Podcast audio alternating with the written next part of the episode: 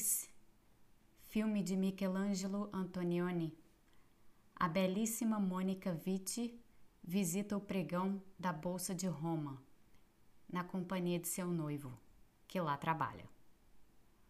O noivo é Alain Delon.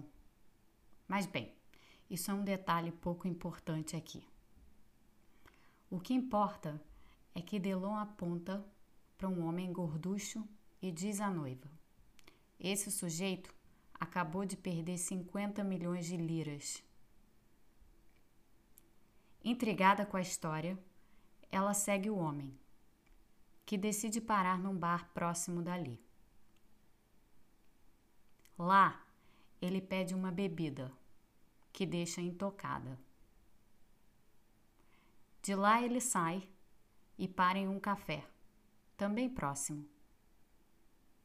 Lá, no café, ele pede uma água mineral, que deixa igualmente intocada.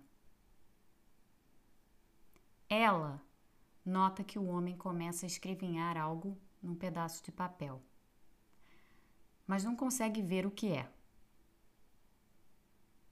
Quando o homem deixa o café, ele larga o papel sobre a mesa e ela então se aproxima.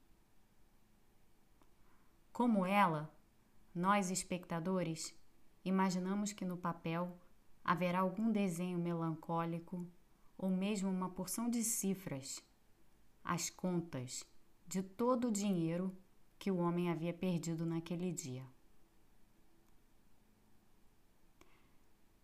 Mas, para nossa surpresa, nada disso está no papel. No lugar de números ou rabiscos, há apenas uma flor, delicadamente detalhada.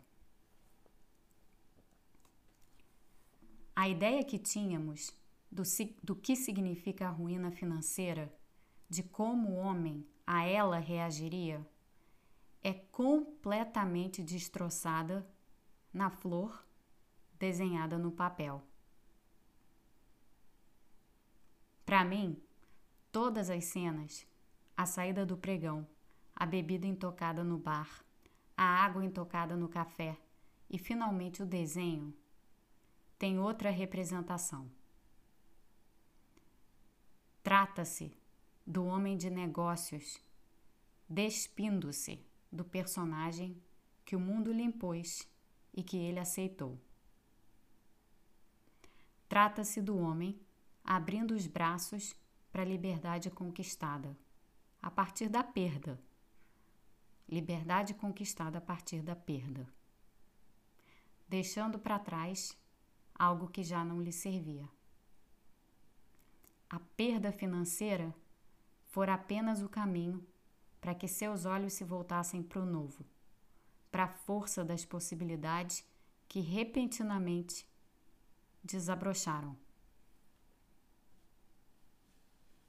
Eu adoro essa cena da flor desenhada no papel e da revelação de que nem tudo é como imaginamos, que nem todos são como pensamos, que cada um tem caminho próprio.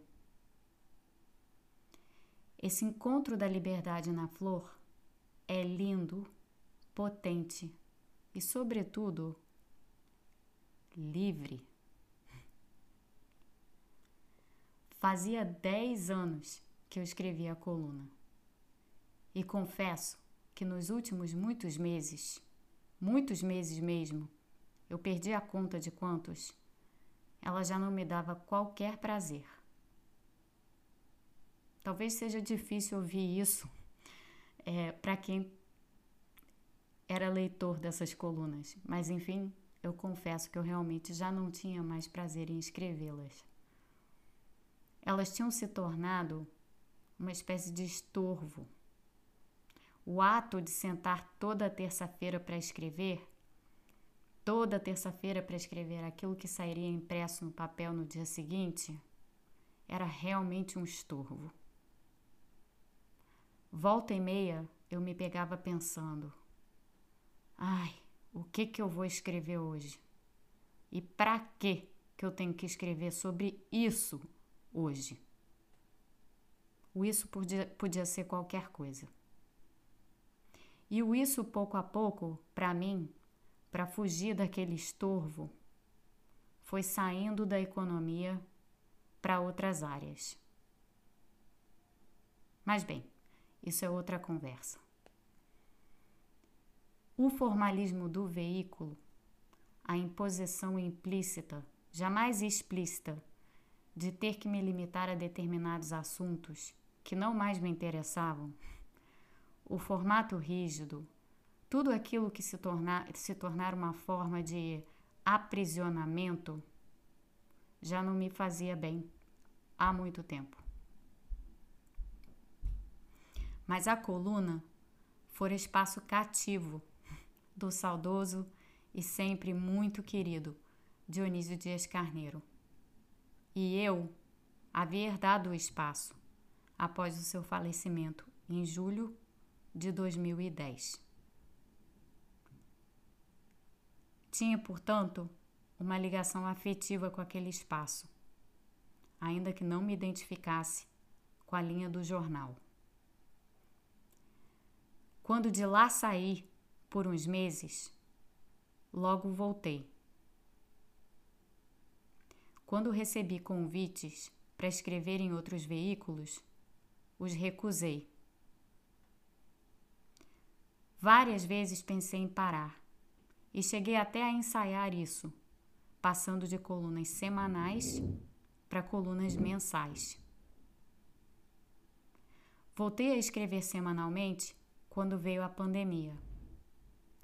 Senti a urgência de discutir os desafios que o mundo enfrentaria e o sofrimento pelo qual passaria o Brasil. O Brasil, sob a tutela de um presidente abaixo da crítica, de um ministro da Economia sem qualquer experiência de gestão econômica, para não falar da ausência de um ministro de saúde. Temas como a renda básica, o auxílio emergencial, as descobertas científicas sobre a doença, entre tantos outros, ocupavam meu pensamento. Que eu deixava passar para a página do jornal, mesmo sabendo que não era exatamente aquilo que o jornal queria. E apesar de tudo isso, ainda que tivesse muito a dizer, voltou a sensação de enfado, de cansaço e sim de aprisionamento. O exercício semanal de escrever aquelas colunas já não me dava o mesmo prazer.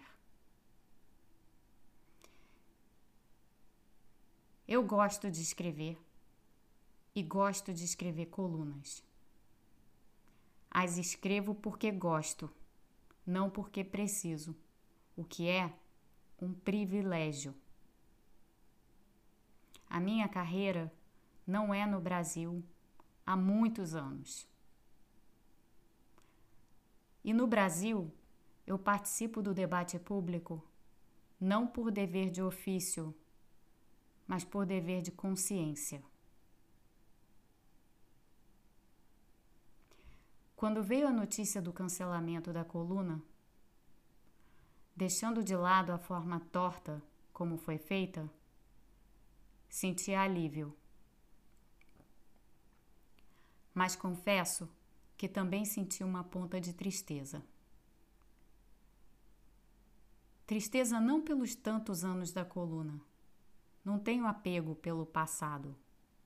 E as colunas são indeléveis já deixaram sua marca no papel, existem em acervo. Estão lá. Para o dia em que os meus filhos quiserem conhecer o que, que a mãe deles escreveu durante tanto tempo, elas estão lá. E é isso que me importa. Não, a tristeza que senti não teve nada a ver com nada disso. A tristeza que eu senti foi a do distanciamento de Dionísio, imposto pelo cancelamento da coluna. Irracional? Claro que sim. O alívio? Bom, eu não precisei parar num bar, tampouco num café. Não desenhei uma flor em uma folha de papel. Peguei o microfone, pus os fones de ouvido, abri o programa e comecei simplesmente a falar essas linhas, que agora vocês escutam como Mônica Vitti ao debruçar-se sobre a mesa em que estava o desenho. Liberdade é realmente uma sensação maravilhosa.